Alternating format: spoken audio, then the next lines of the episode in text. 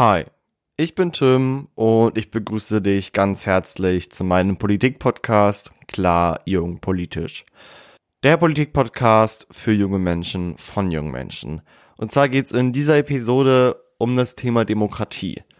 Demokratie ist eigentlich ein ganz, sag ich mal, so simples Thema und ich gehe davon aus, dass du, wenn du dir diesen Podcast anhörst, auch eine Ahnung davon haben solltest, was Demokratie ist und du eigentlich auch wissen solltest, dass wir zurzeit hier in Deutschland in einer Demokratie leben, eher gesagt in einer parlamentarischen Demokratie. Dieser Podcast dient vielleicht noch den einen oder der anderen, sage ich mal so, vielleicht nochmal im Politikunterricht ein bisschen zu punkten, denn ich glaube eigentlich Demokratie, sowas bei mir zumindest, war eigentlich das Thema, was im Politikunterricht das erste Mal, sage ich mal, so drangekommen ist. Parlamentarische Demokratie, direkte Demokratie, Gewaltenteilung, ähm, Gleichberechtigung, Gesetze, Rechte etc damit werden wir uns zwar heute auch beschäftigen, aber das sind so basic, random Sachen, die ihr eigentlich alle wissen solltet, aber wiederum dann doch nicht. Und ich möchte euch nicht hier mit irgendwelchem Fachwissen volllabern, sondern mein Ziel ist es sozusagen dieses ganze Thema Demokratie. Was ist eigentlich Demokratie? Und wieso sollten genau wir Menschen, vor allem wieso sollten genau wir junge Menschen, diese Demokratie so schätzen, wie wir sie haben, so gesehen? Ähm, und was war eigentlich sozusagen das Ziel der Demokratie? Also was ist die Geschichte der Demokratie und wieso leben wir jetzt in einer Demokratie und nicht in Kommunismus oder in, in, in einer Diktatur? Ähm, oder wieso gibt's auch keine Staaten, die zum Beispiel in einer Basisdemokratie leben? Diese ganzen Themen werden wir heute behandeln. Ähm, und ich freue mich tatsächlich über dieses Thema zu reden, weil Demokratie bzw. Demokratieförderung, ähm, das ist auch einer der wichtigsten Themen in meinem gesamten Podcast. Das heißt, über dieses Thema wird es dann auf jeden Fall nochmal weiter in weiteren Episoden gehen. Aber jetzt beschäftigen wir uns erstmal mit Demokratie. Ach ja, die Demokratie. Eine Regierungsform, die wir eigentlich alle kennen und äh, eine Regierungsform, mit der tatsächlich auch die meisten Staaten weltweit arbeiten der eine Staat mehr, der andere Staat weniger, so gesehen. Aber auch eine Regierungsform, die heiß in Diskussion ist. Zwar nicht negativ größtenteils, es gibt jedoch doch schon einige Menschen, die zwar in einer Demokratie leben, ist aber trotzdem so verpacken, als würden sie von der Demokratie gar nichts spüren, so gesehen. Also als, als wäre diese Demokratie, in der ähm, diese Menschen eigentlich leben, sage ich mal so, von der Existenz nicht bedeutend. Weil letztendlich bin ich persönlich ein Mensch, der ähm, die Demokratie voll feiert und letztendlich ist jeder einzelne Grund, der sozusagen die Demokratie ausmacht, ein Grund für mich, ähm, dass sozusagen ähm, diese Demokratie geschätzt werden soll. Deswegen war es für mich persönlich schwierig, sage ich mal so, in dem Moment, in dem ich jetzt hier ähm, aufnehme, halt eben nur einige Punkte halt eben anzusprechen. Aber die wichtigsten Merkmale zum Beispiel einer modernen Demokratie, in der wir ja jetzt ja gerade leben, das ist ja auch so, dass sich auch die Demokratie, sage ich mal so, ähm, als Beispiel zum Beispiel ab von der französischen Revolution. Also ich sag mal so, die französische Revolution war ja auch dafür da, um sozusagen einen Staat halt eben demokratischer zu gestalten, indem man halt eben sagt, okay, wir wollen von dieser Monarchie, von dieser Diktatur, sage ich mal so, weg und wollen aufgrund dieser französischen Revolution einen Neuanfang, eine neue Regierungsform, wo sozusagen das Volk mehr einbezogen wird. Und genau dieser Aspekt, die Einbeziehung des Volkes, beziehungsweise die, ähm, die Ermöglichung, dass das Volk die Politik macht, das ist Demokratie. Letztendlich all das, was hier in diesem Land beschlossen wird, ist in Anführungsstrichen größtenteils abhängig von der Bevölkerung. Natürlich gibt es, sage ich mal, so Unterschiede. Es gibt zum Beispiel die direkte Demokratie und die repräsentative Demokratie. Also das sind sozusagen die beiden höchsten Demokratieformen, die wir haben. In der repräsentativen Demokratie, in der wir zurzeit leben, ist es halt eben so, dass zum Beispiel die Parlamente halt eben, sage ich mal, so in der Meinungsvertretung und in der Entscheidungsfindung eine große Rolle spielen. Das heißt, wir wählen sozusagen jemand, indem wir in einer repräsentativen Demokratie sind, ein Parlament zwar nicht wir, weil wir tatsächlich ähm, noch zu jung sind, beziehungsweise wahrscheinlich die meisten ZuschauerInnen, ähm, beziehungsweise die meisten ZuhörerInnen meines Podcasts noch viel zu jung sind. Ähm, da geht es auf jeden Fall noch um dieses ganze Thema Wahlrecht. Ähm, darum wird es auf jeden Fall auch noch mal in einer Episode gehen. Ähm, aber wenn wir sozusagen jetzt bei dieser repräsentativen Demokratie bleiben, ist es so, dass letztendlich Abgeordnete für uns im Parlament sitzen, die für uns halt eben diese Entscheidungen treffen, so gesehen. Und ähm, da liegt halt eben eine große Verantwortung da. Und ähm, letztendlich ist es so, dass wir sozusagen die Abgeordneten wählen und, und die Abgeordneten, die von uns gewählt wurden, treffen dann die Entscheidungen. Das heißt, wir haben natürlich schon klar, indem wir halt eben, sage ich mal, so kontrollieren können und wir als BürgerInnen, sage ich mal, so darauf Einfluss haben, welche Abgeordnete wir wählen, haben wir auch gleichzeitig Einfluss auf die Entscheidungen, die in Zukunft gefällt werden, so gesehen. Und genau zu dieser repräsentativen Demokratie, in der wir ja gerade leben, gehören halt eben auch wichtige Werte, die halt eben natürlich auch zur Demokratie, sage ich mal so, passen so gesehen. Aber der wichtigste Wert, der für mich zum Beispiel auch einer der wichtigsten Werte der Demokratie ist, den wir halt eben auch auf jeden Fall auch als junge Menschen schätzen sollen und auch in Zukunft auch gut anwenden sollen, ist tatsächlich das Recht auf freie und gleiche Wahlen, sage ich mal so. Also, dass wir letztendlich das Recht haben, uns frei zu entscheiden und dass halt eben auch die Wahlmöglichkeit für alle Bevölkerungsgruppen dieses Landes gleich sind. Das heißt, gleiche Wahlen bedeutet gleichzeitig auch, dass es nicht möglich ist, sozusagen die Wahl zum Beispiel so zu legen, dass eine bestimmte Bevölkerungsgruppe nicht wählen kann. Oder dass auch die Wahlen überall gleich laufen. Dass es nicht so ist, dass man bei, wenn man zum Beispiel in Brandenburg wählt, äh, man nochmal extra irgendwelche Daten, irgendwie was ich eingeben muss, ähm, damit vielleicht schon die Prognosen vorher schon sagen können, okay, die, der will vielleicht dafür wählen und der will vielleicht dafür wählen. Und es andersrum im Saarland so ist, dass du einfach nur einen Stimmzettel abgeben musst, so gesehen. Also, dass sozusagen die Wahlen einheitlich gleich gerecht vor allem auch und frei sind. Das ist halt eben auch ganz wichtig und halt eben auch geheime Wahlen. Also geheime Wahlen ist tatsächlich auch ein ganz, ganz gutes Gut, was zum Beispiel vor 30 Jahren, ähm, als Deutschland noch geteilt war in die BRD und in die DDR, war das zum Beispiel in der DDR kein Selbstverständnis, dass man halt eben dort ein, an einer geheimen Wahl, ähm, sag ich mal so, teilnehmen konnte, weil letztendlich klar war, dass sozusagen die Regierung beziehungsweise halt eben ähm, die Machthabenden in der DDR ähm, letztendlich kontrolliert haben, wen du gewählt hast und du nicht geheim für dich selber entscheiden konntest, okay, ich will jetzt mal zum Beispiel eine Partei, die komplett gegen das System geht, etc. In einer Demokratie geht es aber auf jeden Fall auch um Minderheitsschutz. Tatsächlich der Schutz von Minderheiten in einer Demokratie ist tatsächlich auch für mich einer der höchsten Werte, ähm, den nicht nur die Politik vertreten muss, sondern wir auch als BürgerInnen, die ja so gesehen Teil der Demokratie sind. Und zwar geht es halt eben auch darum, dass halt eben in der Demokratie ganz klar selbstverständlich so wie in eigentlich jeder Regierungsform Minderheiten entstehen. Zum Beispiel Minderheiten aufgrund deren Sexualität, Minderheiten aufgrund deren Religion, Minderheiten aufgrund deren körperliche Ein ähm, körperlichen Einschränkungen so gesehen. Es gibt unzählige Minderheiten. Ich will jetzt nicht unbedingt alle Minderheiten, sage ich mal so, aufzählen, weil ich dann persönlich immer Angst habe, dass ich irgendwas vergesse. Deswegen habe ich jetzt nur so ein paar Beispiele aufgezählt. Natürlich gibt es viel, viel, viel, viel mehr Minderheiten auf dieser Welt, leider. Und da ist halt eben das Ziel dieser Demokratie, genau, dieser Min genau diese Minderheiten zu schützen. Denn leider ist unsere Gesellschaft so verblödet, dass halt eben Minderheiten öfters diskriminiert werden und öfters runtergedrückt werden. Da kann ich auf jeden Fall sagen, dass es allgemein um Diskriminierung und Unterdrückung von Minderheiten ähm, auf jeden Fall auch noch lange in meinem Podcast gehen wird. Ähm, also seid da auf jeden Fall gespannt auf die weiteren Episoden, die genau zu diesem Thema folgen werden, so gesehen. Aber wie gesagt, dieser Minderheitsschutz da geht es halt eben darum, dass halt zum Beispiel jetzt BürgerInnen, die halt eben in einer Demokratie leben ähm, und sich vielleicht selber nicht einer Minderheit, sage ich mal, so angehörig fühlen. Also bei mir persönlich ist es so, dass ich mir schon denken kann, okay, Tim, ähm, wenn du jetzt mal so ganz, ganz stark überlegst, ähm, gehörst du eigentlich keiner klaren Minderheit, sage ich mal, so in unserem Land an. Also zum Beispiel eine Minderheit wäre zum Beispiel die Minderheit von alten Menschen so gesehen oder ähm, andere Minderheiten. Also klar, indem ich zum Beispiel sage, okay, meine Eltern kommen aus dem Osten, also nicht aus dem Osten Deutschland, sondern aus dem Osten Russland, Kasachstan, Ukraine, ähm, kann ich schon sagen, okay, ich gehöre der Minderheit der Ausländer, sage ich mal so an. Ähm, obwohl Ausländer tatsächlich auch ein Wort ist, was ich komplett blöd finde als allgemein. Ich verstehe auch öfters nicht, wieso ähm, so oft gesagt wird, Flüchtlinge oder Ausländer.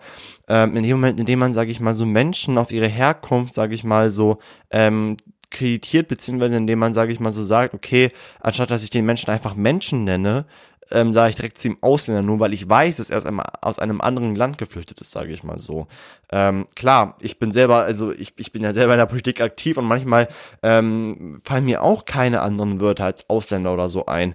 Aber das ist sozusagen wieder diese Selbstreflexion, die ich ja schon letztens angesprochen habe in der Episode, wo es um Corona beziehungsweise wo es um die Verantwortung von Jugendlichen in Corona-Zeiten ging. Dass es halt eben, wie gesagt, wichtig ist, ähm, sich immer selbst zu reflektieren und ich reflektiere mich jetzt selber, indem ich auch sage, okay, äh, manchmal sage ich auch Ausländer oder Geflüchtete oder Flüchtlinge, ähm, weil letztendlich auch, sage ich mal so, auch in der Politik ein anderer Begriff kaum in Nutzen ist sozusagen und letztendlich wir halt eben in diesem Begriff sozusagen aufwachsen, so gesehen. Aber wie gesagt, über dieses Thema Minderheitsschutz etc., das ist ein ganz wichtiges Thema, dass vor allem auch der Staat tatsächlich ähm, sich selbstverständlich, sage ich mal so, in der Aufgabe sieht, Minderheiten zu schützen, ist ein wichtiges Gut, denn es gab zum Beispiel auch Staaten bzw. Demokratieformen, wo es vom Staat eigentlich nicht so wichtig war, dass halt eben Minderheit halt eben geschützt werden. Es gibt zum Beispiel jetzt hier in Deutschland, es gibt unzählige Bundesämter, sage ich mal so, die sich, ähm, sage ich mal so, gegen die Diskriminierung von Homosexuellen einsetzen, die sich gegen die rassistischen Diskriminierungen Diskriminierung oder etc. einsetzen. Das heißt, Deutschland ist eigentlich bei der beim, beim Minderheitsschutz, beim Schutz von Minderheiten, sage ich mal so, relativ gut dran. Natürlich, ähm, ich glaube, wir sind uns alle einig, wenn wir wissen, okay, ähm, Minderheiten werden nicht komplett komplett geschützt, weil sonst würden halt eben, sonst würden Sachen wie Rassismus, Homophobie, Sexismus etc. gar nicht mehr existieren. Aber sozusagen, wir können uns wenigstens klar sein, dass ähm, in dem Land, in dem wir sozusagen leben, das Beste in Anführungsstrichen versucht wird, um da irgendwie entgegenzuwirken. Aber auf jeden Fall auch noch mehr geht. Aber wie gesagt, dieser Minderheitsschutz in der Demokratie ist ein ganz, ganz wichtiger Bestandteil der Demokratie, weil sonst funktioniert es nicht. Sonst sind ja die Menschen letztendlich nicht gleichberechtigt. Und wenn wir jetzt schon über Gleichberechtigung reden, ähm, können wir allgemein sagen, dass Gleichberechtigung eigentlich das Top-Wort ist, was Demokratie am besten beschreibt. Die, die, Gleichberechtigung. In dem Moment, in dem zum Beispiel freie Wahlen existieren, in dem Moment, in dem zum Beispiel auch geheime Wahlen existieren, in dem Moment, in dem zum Beispiel auch eine Gewaltenteilung durch Regierung und Gesetzgebende entsteht, ist das alles Gleichberechtigung. Deswegen ist tatsächlich auch ein, ho ein hohes, hohes Gute Demokratie die Gleichberechtigung. Klar kann man sagen, dass zum Beispiel die direkte Demokratie ähm, im Kontrast zu der, ähm, zu der repräsentativen Demokratie natürlich ähm, viel gleichberechtigter ist als die ähm, repräsentative Demokratie. Letztendlich ist es so, die repräsentative Demokratie ist nicht gleichberechtigt. Ähm, wir sind als, als, als BürgerInnen eines Landes nicht komplett in die, in die, in die Entscheidungen mit einbezogen. Wir dürfen den Saal des Bundestages nicht betreten, nur weil wir keine Abgeordneten sind. Wir haben keinen Zugriff auf Akten, auf die zum Beispiel Bundestagsabgeordnete haben. Es gibt auch Sitzungen, die zum Beispiel nicht öffentlich sind. Das heißt Sitzungen, wo bestimmte Themen besprochen werden, von denen die Öffentlichkeit nichts mitbekommen soll. Ähm, das, das ist alles keine, keine, keine, keine Gleichberechtigung so gesehen. Ähm, deswegen kann man auch ruhig diese repräsentative Demokratie, in der wir auch leben, auch ruhig kritisieren. Ähm, ich bin ja auch so, dass jetzt zum Beispiel, wenn es jetzt um das Thema Gleichberechtigung geht, ich repräsentative Demokratie nicht unterstütze, weil ich mir denke, okay, die repräsentative Demokratie ist klar, ähm, klar gleichberechtigt so gesehen, indem gesagt wird, okay, da sind trotzdem noch die demokratischen Werte, also auf jeden Fall auch die Gleichberechtigung drinne. Aber dieses Repräsentative, dass Parlamente entstehen, dass ähm, verschiedene Ebenen, sage ich mal so, in der Politik ähm, entstehen, wo wir als BürgerInnen, sage ich mal so, keinen Einfluss drauf haben, beziehungsweise auch diese Transparenz zwischen Informationen und ähm, anderen wichtigen Sachbeständen, über die wir eigentlich informiert werden müssen, nicht da ist, ist das für mich keine Gleichberechtigung, weil es in dem Falle Menschen gibt, die sich über mich stellen und ich letztendlich auch ähm, keine Chance habe, da irgendwas entgegenzuwirken. Was aber entgegen dessen, sage ich mal so nochmal als Gegenargument da ist, ist, wenn ich sage, okay, es gibt Menschen, die stellen sich über mich, habe ich trotzdem noch die Gleichberechtigung, beziehungsweise ähm, habe ich trotzdem noch das Recht, sozusagen diese Position zu gehen. Das heißt, es ist ja nicht so, dass zum Beispiel gesagt wird, okay, ähm, alle Menschen, die mit Nachnamen ähm, Reinhard heißen, ähm, dürfen jetzt PolitikerInnen werden, sondern es ist so, dass ich ja, sage ich mal so, wenn ich mich hocharbeite, auch das Potenzial dazu habe, sozusagen PolitikerInnen zu werden und auch das Potenzial dazu habe, sozusagen in diese Ebene reinzukommen, wo ich sozusagen ähm, mehr Rechte habe als andere ähm, und das ist wiederum dessen wieder gleichberechtigt, weil ich halt eben diese Chancen habe, so gesehen. Ähm, aber grob gefasst ist halt eben diese repräsentative Demokratie im Gegensatz zum Beispiel zu einer direkten Demokratie oder am besten Falle einer basisdemokratischen Demokratie, so gesehen, ähm, weniger ähm, gleichstellend als ähm, andere Demokratieformen, so gesehen. Und dann springen wir jetzt, sage ich mal so, vom Thema Gleichstellung zum Thema Akzeptanz beziehungsweise zum Thema Toleranz. Denn diese beiden Wörter Akzeptanz und Toleranz spielen in der Demokratie eine ganz große Rolle, gesellschaftlich gesehen. Politisch gesehen spielt vor allem die Akzeptanz einer Opposition in der Demokratie eine große Rolle, beziehungsweise Macht sozusagen die Tatsache, dass Oppositionen akzeptiert werden, die Demokratie aus. Denn das macht zum Beispiel auch unser Parlament aus. Letztendlich ist es ja so, Deutschland wird ja von der SPD und von der CDU in einer großen Koalition regiert und dort entstehen halt eben auch Oppositionen. Zum Beispiel sind in dem, sind in unserem Bundestag die Linken, Grüne, also Bündnis 90 die Grünen, FDP sowie AfD Oppositionsparteien. Das heißt, wir haben im Parlament ähm, vier Oppositionsparteien sitzen. Und genau da ist es halt eben klar, dass nicht alle sechs ähm, Fraktionen beziehungsweise alle sieben Parteien nicht an die Regierung kommen. Deswegen gibt es ja halt eben, wie gesagt, die Opposition, die halt eben auch in der Demokratie eine ganz, ganz wichtige Rolle spielt, die halt eben dafür verantwortlich ist, die Regierung zu kritisieren beziehungsweise die Regierung zu verbessern. Und die Regierung ist gleichzeitig auch in der Verantwortung, die Opposition auf gewisse Art und Weise mit einzubeziehen. Das heißt sozusagen, wenn man merkt, okay, die Regierung hat ja in einem Parlament immer die Mehrheit, weil sonst ist es keine Regierung, dass sozusagen eine Regierung gebildet werden kann, muss sozusagen die Regierung die Mehrheit im Parlament haben. Das heißt, in dem Falle haben zum Beispiel CDU und CSU und SPD, wenn man sozusagen diese beiden Fraktionen zusammenzählt, haben die die Mehrheit so gesehen. Und deswegen würde zum Beispiel, wäre zum Beispiel keine ähm, Fraktion zwischen Grünen und FDP möglich, weil sozusagen, wenn man die Abgeordneten zwischen Grünen und FDP zusammenzählen würde, würden die nicht die Mehrheit des Parlaments, sage ich mal so, ergeben.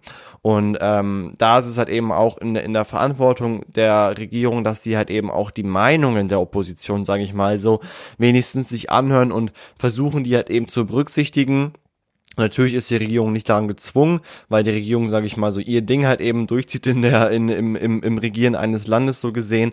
Aber genau diese Akzeptanz einer Opposition ist ein sehr sehr hoher Wert in der Demokratie, der lange lange Zeit nicht vorhanden war. Also lange lange Zeit ähm, wurde die Opposition unterdrückt. Ähm, vielleicht ein bestes Beispiel für die Unterdrückung einer Opposition in der aktuellen Zeit ist Belarus, also Weißrussland. Wahrscheinlich habt ihr alle schon mitbekommen, worum es dort geht. Ähm, dazu wird es auch nochmal eine extra Episode geben. Das ist zum Beispiel das beste Beispiel dafür, dass die Opposition unterdrückt wird. Also dass Oppositionelle, sage ich mal, so in diesem Land nicht, nicht erlaubt sind, weil sie halt eben einfach den Richtlinien beziehungsweise den ähm, politischen Ideologien der ähm, regierenden Parteien halt eben nicht entsprechen. Und das ist halt eben in deren Fall halt eben verboten. Da sagt dann die Regierung, no girl, I don't want you und dann zack, zack, sage ich mal so, lassen sie die Opposition verschwinden. Deswegen können wir froh sein, dass in unserer Demokratie die Opposition zum Glück akzeptiert wird und das ist auch ein gutes und wichtiges Gut, sage ich mal, so der Demokratie. Ich bin ja davor schon auch das Thema Gewaltenteilung, sage ich mal, so zu Wort gekommen. Und zwar ist vor allem auch die Gewaltenteilung ähm, ein sehr, sehr ähm, hohes Wert, sage ich mal so, ein sehr, sehr hohes Gut der Demokratie. Denn vor allem die Gewaltenteilung macht es möglich, dass halt vor allem auch der Rechtsstaat, in dem wir leben, auch funktioniert. Denn sozusagen eine, ähm, ein, ein, ein demokratischer Staat ähm, damit der existiert, muss gleichzeitig auch ein Rechtsstaat in diesem Land existieren. Weil Demokratie funktioniert nur mit Gesetzen und mit Verpflichtungen und diese müssen halt eben durch einen Rechtsstaat halt eben kontrolliert werden und halt eben auch, sage ich mal so, durchgezogen werden. Also merken wir uns auf jeden Fall, beziehungsweise merkst du dir, dass ähm, es halt eben so ist, dass wenn wir in einem Demokrat wenn wir in einem demokratischen Staat leben, es gleichzeitig auf jeden Fall auch ein Rechtsstaat ist.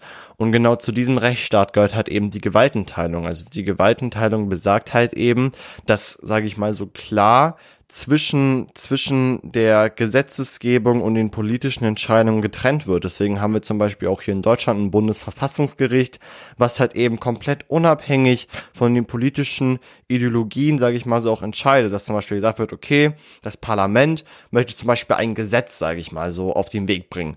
Ein Gesetz, das zum Beispiel sagt, okay, ähm, was weiß ich, ähm, es darf keine PlayStation 6 mehr, sage ich mal, so erscheinen, weil das einfach rechtswidrig ist, so gesehen. Also weil das Parlament sagt, okay, wir stellen einen Antrag, worüber abgestimmt werden soll im Parlament.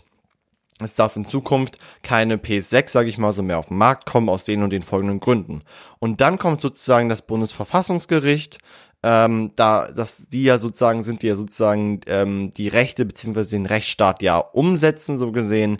Dann kommt das Bundesverfassungsgericht und sagt dem Parlament, funktioniert nicht, das, was ihr beantragt, ist rechtswidrig, so gesehen. Das heißt, die Politik, die Demokratie, in der wir leben, beziehungsweise sozusagen dieses Regieren, wird nicht nur einseitig von der Politik gemacht und sozusagen auch diese Gesetzesanordnung etc. wird nicht einseitig von der Politik gemacht, sondern es gibt extra neben dem Parlament viele, viele Experten, ähm, die, was weiß ich, Jura studiert haben oder was auch immer, die dann halt eben dort in diesem Bundesverfassungsgericht sitzen und halt eben mitentscheiden und sich sozusagen jede politische Entscheidung beziehungsweise jede politische Maßnahme, die vielleicht geschieht oder die vielleicht verabschiedet wurde, nochmal gesetzlich und rechtswidrig, sage ich mal, so anschauen ähm, und halt eben von, von, von Sicht des Rechtsstaates sich das halt eben angucken. Und genau deswegen ist es halt eben auch so wichtig, dass halt eben auch diese Gewaltenteilung in der Demokratie auch vorhanden ist. Denn das ist zum Beispiel auch ein Gut, was wie gesagt nicht in allen Ländern vorhanden ist. Oder es wird gesagt, okay, wir haben die Gewaltenteilung, die ja für eine Demokratie notwendig ist, aber trotzdem hat entweder der Rechtsstaat oder sozusagen das Parlament höhere, höhere ähm, Punkte, sage ich mal so, beziehungsweise wir haben zwar eine Gewaltenteilung, aber es wird gesagt, okay, was weiß ich, ähm, der Rechtsstaat ähm, hat nur 30 Prozent was zu sagen und was ist ich, die politischen Entscheidungen 70 Prozent von wegen. Also ähm, das Bundesverfassungsgericht könnte sich in dem Fall gar nicht dazu äußern, so gesehen. Aber wir können wenigstens froh sein, dass wir in einem Land leben, wo das gut organisiert ist und wo die Gewaltenteilung, die für eine Demokratie notwendig ist, auch bei uns vorhanden ist, so gesehen. Und dann kommen wir jetzt einmal zum letzten Merkmal einer Demokratie. Und zwar ist das ähm, das Merkmal Rechte. Also wir als BürgerInnen haben so viele Rechte in einem Staat, ähm, der uns auf einer Seite, sage ich mal, so Liberalismus ermöglicht, also dass wir halt eben freiheitlich leben können, so gesehen. Und das ist ein gutes und wichtiges Gut. Denn es gibt zum Beispiel auch viele Rechte, die mir auch zugutekommen. Zum Beispiel mein Recht am eigenen Bild, dass ich sagen kann, okay, du darfst keine Bilder von mir machen, weil ich nicht möchte, weil ich das nicht möchte, dass du Bilder von mir machst, weil ich nicht möchte, dass du die irgendwie veröffentlichst oder so. Ähm, ich habe ein Recht, friedlich zu leben. Ich habe ein Recht, ähm, respektvoll behandelt zu werden. Ähm, ich habe viele, viele Menschenrechte zum Beispiel. Um Menschenrechte wird es auf jeden Fall auch nochmal in einer Episode gehen. Aber dieser Aspekt, dass wir als BürgerInnen, ab dem Moment, in dem wir, sage ich mal, so geboren werden auf dieser Welt, wenn wir in einem demokratischen Staat, sage ich mal, so geboren werden, ab unserer Geburt an Rechte auf verschiedene Sachen haben. Also zum Beispiel auch so im, im, im Rechtsstaat oder wenn ich jetzt zum Beispiel verhaftet werde, kann ich auch sagen, ich habe das Recht zu schweigen so gesehen. Und das ist halt eben auch ähm, ein, ein, ein ganz, ganz wichtiges Merkmal, sage ich mal, so der Demokratie, dass wir sagen kann, können, okay, ähm, diese Rechte, die wir haben, die auf jeden Fall auch mit Liberalismus zu tun haben, ähm, die stehen uns zu und die können wir nutzen, wann auch immer wir wollen, so gesehen. So, das waren jetzt so einige Merkmale, sag ich mal, so, so zur Demokratie, ähm, die du vielleicht wissen solltest. Ganz klar, es waren nicht alle Merkmale. Ich glaube, wenn du wüsstest, wie, wie viele Merkmale ich hier noch, sag ich mal, so stehen habe, ähm, würden wir wahrscheinlich noch sehr lange hier sitzen. Es ist auch so, dass jetzt nicht irgendwie von wegen so das erste Merkmal, was ich genannt habe, war am wichtigsten und das letzte war am unwichtigsten, sondern ich habe jetzt einfach ein paar Merkmale, sag ich mal, so ähm, halt eben durcheinander halt eben gerüttet, damit du dir wenigstens ein bisschen bewusst bist, was wichtige Merkmale der Demokratie sind, so gesehen. Und ähm, klar gibt es auch für dich persönlich wahrscheinlich noch andere Merkmale, die mir vielleicht gar nicht einfallen, weil du zum Beispiel auch die Demokratie anders schätzt als ich. Aber jetzt wechseln wir schon mal direkt zum Thema Schätzung der Demokratie, denn ähm, genau dieses Thema Schätzung der Demokratie ist auch vor allem für uns junge Menschen ein Thema, worüber wir auf jeden Fall nachdenken müssen. Denn letztendlich sind wir, sage ich mal, so in einer Demokratie aufgewachsen und wir kennen es, sage ich mal so. Aber es gibt jedoch halt eben auch andere Menschen, die, sage ich mal so, nicht in einer Demokratie geboren wurden ähm, oder vielleicht den Moment erlebt haben, als ihr Land gerade von einer anderen Regierungsform rüber in die Demokratie gewechselt ist. Das heißt, es gibt manchmal auch Situationen, wo wir es gar nicht schätzen, so gesehen, und dass wir eigentlich ähm, dann in diesem Falle schätzen sollten, dass wir halt eben in einer Demokratie leben, was ja halt eben, wie gesagt, nicht selbstverständlich ist. Und es hat halt eben auch viel mit der Geschichte, sage ich mal, so der Demokratie zu tun. Und zwar war es ja so, dass ja sozusagen die allererste Demokratie ja in Griechenland, in Athen im fünften Jahrhundert vor Christus, sage ich mal, so herrschte und ab dann hat es halt eben angefangen. Also natürlich war diese Demokratie, die ähm, im fünften Jahrhundert vor Christus geherrscht hat, nicht gleichzustellen mit der Demokratie, die wir jetzt haben. Aber sozusagen diese Grundprinzipien, das Volk mehr einzubeziehen in die Politik ähm, und auch alles transparenter beziehungsweise ähm, diese diese ähm, Regierungsform der Monarchie beziehungsweise der, der Diktatur halt eben die halt eben entgegenzusetzen halt eben mit der Demokratie so gesehen Ähm, das heißt, die Demokratie hat halt eben an sich eine lange, lange Geschichte und auch die Demokratie, wie wir sie zum Beispiel in Deutschland kennen, die gibt es halt eben zum Beispiel erst seit 30 Jahren, ähm, weil halt eben vor 30 Jahren der Mauerfall war, so gesehen. Deswegen ist das tatsächlich alles ein, ein, ein, ein ganz großes Thema und deswegen müssen wir auch als Jugendliche, sage ich mal so, du und ich, uns wertschätzen, dass wir sozusagen hier in einer Demokratie leben und deswegen ist es auch wichtig, dass wenn wir zum Beispiel merken, wenn du entweder merkst oder wenn ich merke, dass unsere Demokratie gerade in Gefahr ist, entweder dass die Meinungsfreiheit, ähm, dass, dass, dass es keine Meinungsfreiheit gibt, dass wir merken, dass Minderheiten diskriminiert werden, dass du selber merkst, dass dir deine Rechte genommen werden. Wenn du das merkst, bist du vollkommen in der Verantwortung und es ist vollkommen okay und auch vollkommen verantwortlich für die Demokratie, sage ich mal so, zu kämpfen. Weil es ähnlich ist, es ist, ist die Demokratie eine Regierungsform, für die so viele Menschen gekämpft haben, für die so viele Menschen gestorben sind, mit der Hoffnung, dass die Demokratie als Regierungsform weiter, sage ich mal so, existiert. Und die Menschen haben, sage ich mal so, nur für die Demokratie gekämpft, damit sie in guten Gewissen, sage ich mal so, von der Welt gehen können und sagen können, okay, ich habe was Gutes für die nachfolgenden Generationen getan. Ich habe sozusagen die Zukunft der nachfolgenden Generation halt eben gesichert, indem ich halt eben für die Demokratie gekämpft habe.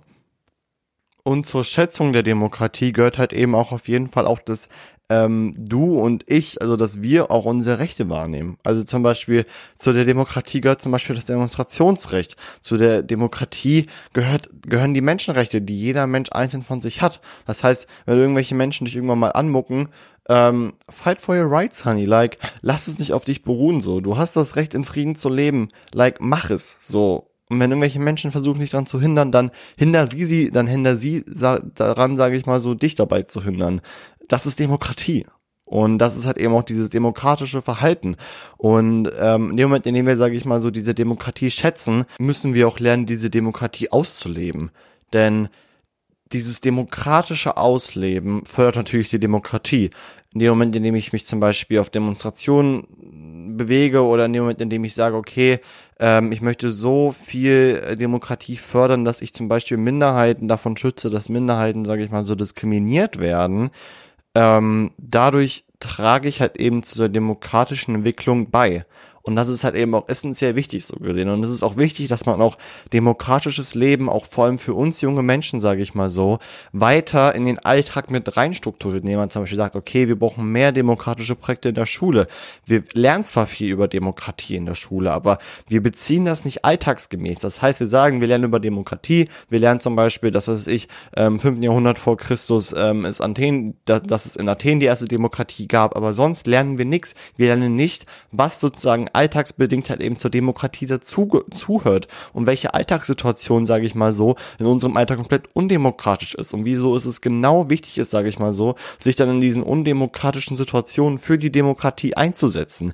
Das sind alles so Punkte, über die wir eigentlich alle fast gar nicht informiert werden, wo einfach gesagt wird, okay, wir leben in einer Demokratie und Demokratie ist, keine Ahnung, die Mitentscheidung des Volkes, aber Demokratie ist viel, viel, viel, viel mehr und Demokratie ist super spannend und auch super vielfältig. Denn letztendlich ermöglicht uns die Demokratie tatsächlich anders als andere Staatsformen, wie zum Beispiel den Kommunismus oder ähm, die Diktatur, uns einfach unser Leben leben zu lassen.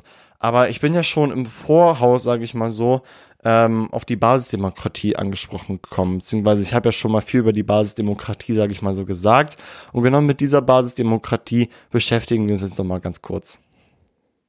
Die Basisdemokratie ist tatsächlich in meinen persönlichen Augen die beste Demokratieform. Man würde tatsächlich auch unserer Demokratie, sage ich mal so, unserer repräsentativen Demokratie, in der wir gerade leben, nicht schaden.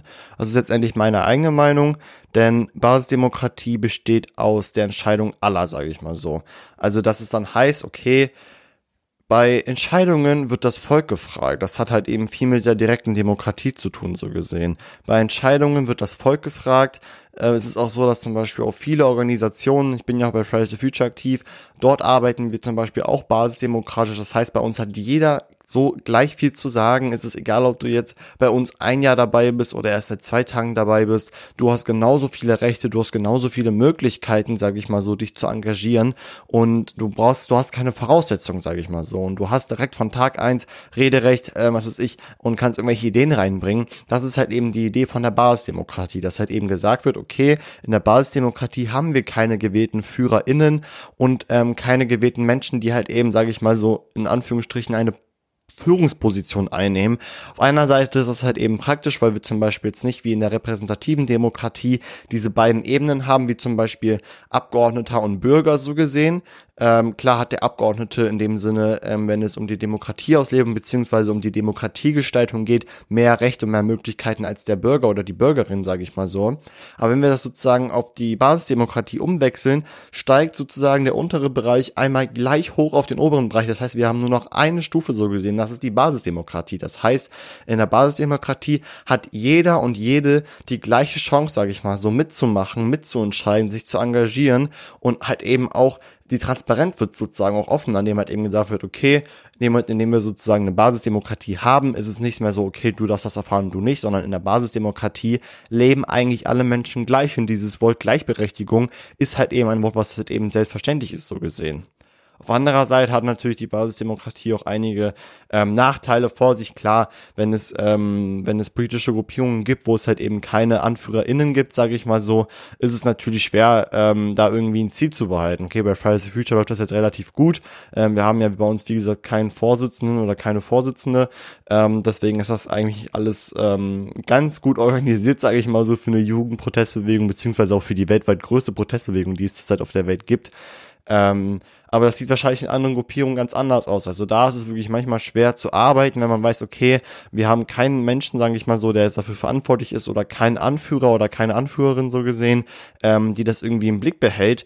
Ähm, das ist halt eben eigentlich schwierig, aber letztendlich ist es halt eben eine Form, die meiner Meinung nach eine beste, beziehungsweise meiner Meinung nach die beste Demokratieform zur Auslebung der eigentlichen, der wahren Demokratie ist. Das ist halt eben die Basisdemokratie. Und ich würde ich würde mir tatsächlich auch wünschen, dass eigentlich auch so diese gesamte Thematik Basisdemokratie, repräsentative Demokratie auch mal wieder nach einer Zeit wieder in die Politik reinkommt, weil letztendlich ähm, es ist so, dass eigentlich dieses Thema Regierungsform eigentlich schon geklärt ist und die Bereitschaft von der Politik da ist, sage ich mal so, da nichts mehr ran zu rütteln. Obwohl es halt eben eigentlich wert ist, sich mal drüber Gedanken zu machen, okay, ist es vielleicht nicht mal praktisch als erstes Land auf dieser Welt gleich mal die Basisdemokratie einzuführen etc.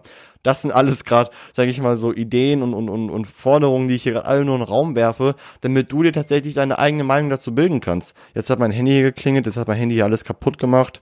Ich werde jetzt hier die Aufnahme bewusst nicht beenden, beziehungsweise pausieren. Ich rede einfach weiter, like, I don't give a fuck.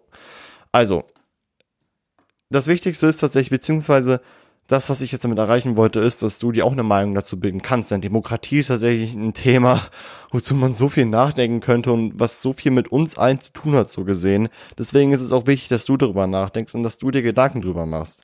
Aber wir fassen jetzt auf jeden Fall zusammen wir haben, sage ich mal so jetzt in dieser Episode gelernt, okay, was ist Demokratie eigentlich? Welche Merkmale hat die Demokratie? Also wir haben ja nur, sage ich mal, so einige Merkmale von Tausenden, sage ich mal so, besprochen und dass du auf jeden Fall auch schätzt, dass du in einer Demokratie lebst, dass du ähm, aber dich auf jeden Fall auch dafür engagierst, dass es andere Menschen, sage ich mal, so noch verdient haben, in einer Demokratie zu leben und du andere Menschen auch dabei unterstützen solltest, diese Demokratie weiter zu erkämpfen. Letzte Episode ging es ja um Engagement, das heißt, da sollst du auf jeden Fall Bescheid wissen, wie du das irgendwie anwenden kannst. Ähm, und sonst, wenn du auf jeden Fall Lust hast, dich zur De Demokratieförderung zu, ähm, zu engagieren, es gibt unzählige Organisationen, die das auf jeden Fall unterstützen und auf jeden Fall auch machen. Deswegen macht das auf jeden Fall, denn wie gesagt, die Demokratie ist ein hohes Gut und das müssen wir alle verteidigen, beziehungsweise müssen wir alle auch ausleben, so gesehen. Deswegen haben wir, wie gesagt, gelernt, was ist Demokratie, ähm, was sind vor allem auch die Werte der Demokratie, wieso müssen wir Demokratie schätzen und letztendlich auch ähm, andere Formen der Demokratie, zum Beispiel die Basisdemokratie, ähm, ist das vielleicht auch mal eine Regierungsform, die man vielleicht noch mal anwenden könnte, so gesehen. Ich würde mich auf jeden Fall freuen, wenn du dir jetzt dazu mal eine eigene Meinung bildest, sage ich mal so. Und ich, und ich bedanke mich bei dir auf jeden Fall fürs Zuhören. Ähm, es hat mir viel Spaß gemacht, über dieses Thema zu reden. Ich glaube, darüber wird es öfters nochmal ähm, gehen. Und nach dieser Aufnahme mache ich nochmal eine Aufnahme, weil ich Lust habe und ich gerade relativ motiviert bin, sage ich mal so. Ja, und wenn wir jetzt auch schon über Aufnahmen reden, gibt's noch eine kleine Sache, die ich dir mitteilen muss. Und zwar muss ich leider von meinem Zwei-Tage-Rhythmus, den ich ja eigentlich vorhatte ähm, und auf den ich auch richtig motiviert war, leider aufgeben, so gesehen, weil es, wie gesagt, ähm, technische Probleme mit dem ähm, Hosting-Programm gibt, ähm, das mich dabei unterstützt, meine ähm, Episoden auf Spotify etc. hochzuladen. Das heißt, äh, meine Episoden werden jetzt immer mittwochs und sonntags um 12 Uhr hochgeladen Ähm, das ist erstens schön, weil das sind feste Uhrzeiten und feste Tage. Und zweitens ist das auch für mich ähm, organisatorisch einfach einfacher, wenn ich weiß, okay, an diesem Tag werden wird's hochgeladen und, und an diesem Tag halt eben nicht.